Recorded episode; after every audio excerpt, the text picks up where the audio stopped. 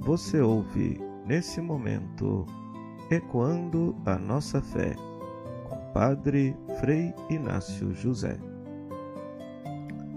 Bom dia, querido irmão, querida irmã. Seja bem-vindo ao nosso programa Ecoando a Nossa Fé, no qual nós queremos refletir sobre um tema catequético inspirado no Evangelho do domingo passado.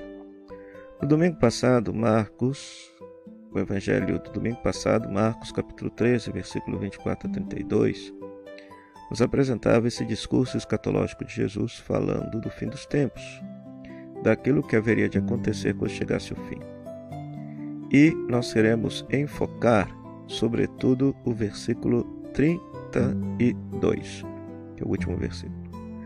O céu e a terra passarão, mas as minhas palavras não passarão. Quanto aquele dia e hora, ninguém sabe, nem os anjos do céu, nem o filho, mas somente o Pai. Então Jesus no Evangelho deixa bem claro: ninguém sabe quando será o fim, só o Pai.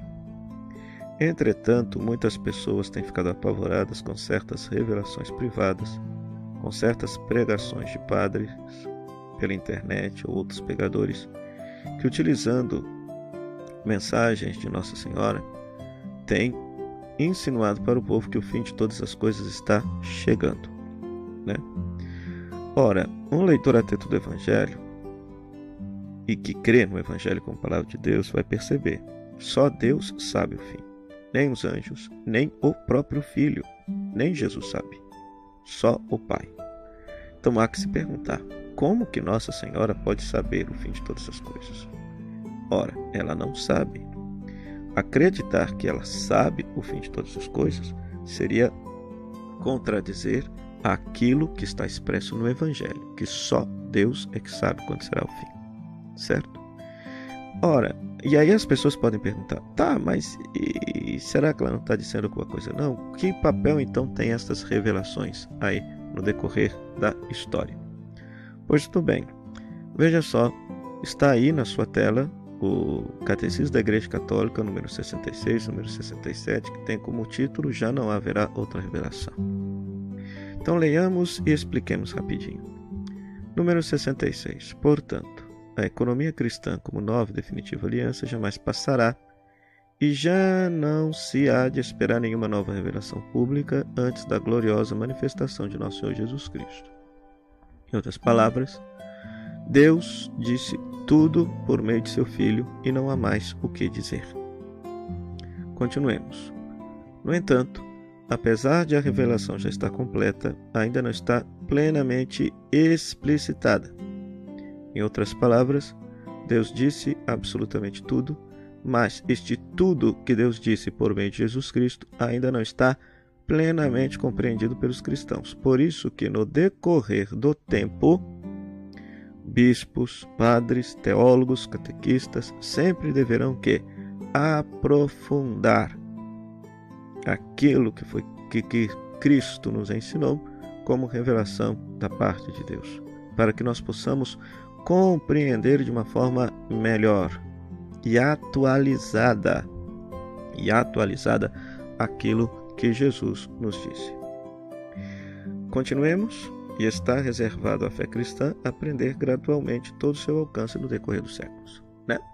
Então, por exemplo, é, vamos dar um exemplo aqui. Né? Ou seja, Jesus já havia anunciado, por exemplo, a dignidade de todo ser humano. Todos são filhos e filhas de Deus.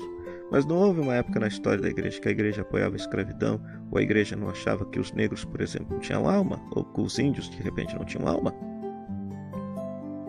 Mas, é claro, a dignidade de todo ser humano, isso já foi anunciada por Jesus, mas só, só, veja só, no século 16, século 17, que a igreja começou a despertar para essa consciência de que negros e índios também são seres humanos. Já nos havia sido ensinado lá atrás, mas só séculos depois que a igreja foi entender. Então, assim, por isso, aquilo que foi ensinado por Deus por meio de seu Filho Jesus Cristo precisa ser gradualmente aprofundado, entendido, explicitado, a fim de que todo o alcance daquilo que foi ensinado possa ser, é, vamos dizer assim, aprofundado e entendido. E aqui que está o ponto principal, número 67. No decorrer dos séculos tem havido revelações ditas privadas, algumas das quais foram reconhecidas pela autoridade da igreja. O que é uma revelação privada? É quando o fulano vê Nossa Senhora, vê Jesus, vê um anjo e recebe uma mensagem dessa pessoa. Certo? Então veja, foram reconhecidas pela autoridade da igreja, ou seja, significa que quando uma pessoa tem uma experiência dessa, a igreja averigua se a pessoa não é louca, averigua o teor da mensagem e averiguando a idoneidade do vidente, a veracidade da mensagem, percebe-se que se aquela mensagem tem ou não contradição com a fé cristã católica. E uma vez percebido isso, o que a igreja faz? Reconhece que o fenômeno foi digno de fé humana. O fenômeno foi verdadeiro, não foi uma farsa. Entretanto, veja, todavia não pertence ao depósito, ao depósito da fé. Em termos de teologia católica, existem duas definições de fé: existe fé divina e fé humana. Quando, em relação às revelações privadas, a igreja diz que fala, afirma que se tratam de dignos de fé humana, ou seja, que não são mentira, que não é mentira aquele fenômeno. Mas não se afirma que seja fé divina, ou seja, que você seja obrigado a acreditar. Por isso, não pertence ao depósito da fé.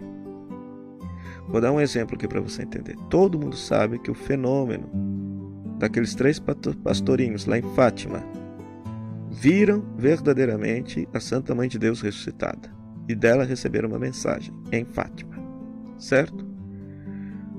Mesmo assim, o que a igreja diz? É digno de fé humana. Aquilo que aconteceu foi verdade, mas não é fé divina. Em outras palavras, você não é obrigado a acreditar naquilo que Nossa Senhora disse àqueles pastorinhos. Por quê? Porque não é uma revelação pública. A revelação pública, quem nos fez, quem nos trouxe, foi somente nosso Senhor Jesus Cristo.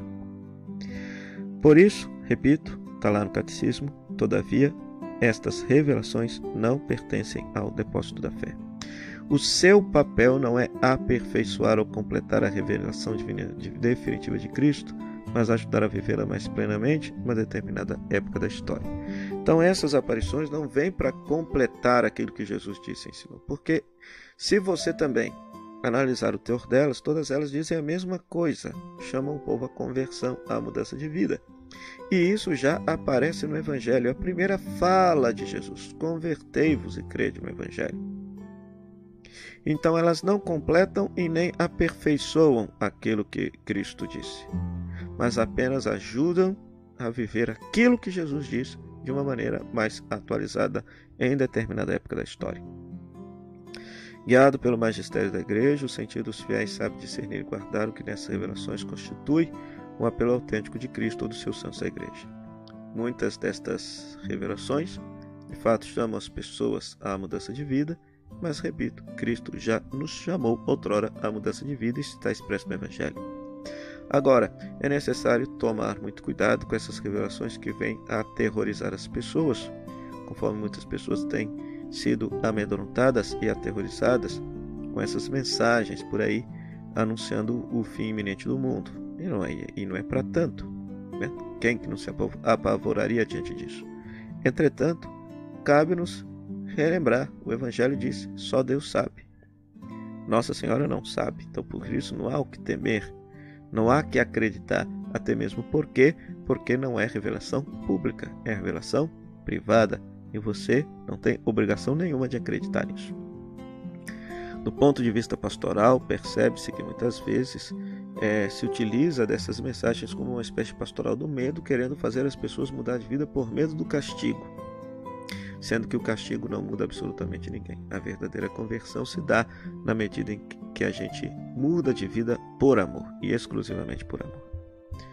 Por isso, o catecismo termina dizendo, no número 67, a fé cristã não pode aceitar revelações que pretendam ultrapassar ou corrigir a revelação de que Cristo é plenitude. É o caso de certas religiões não cristãs e também de certas seitas recentes fundadas sobre tais revelações.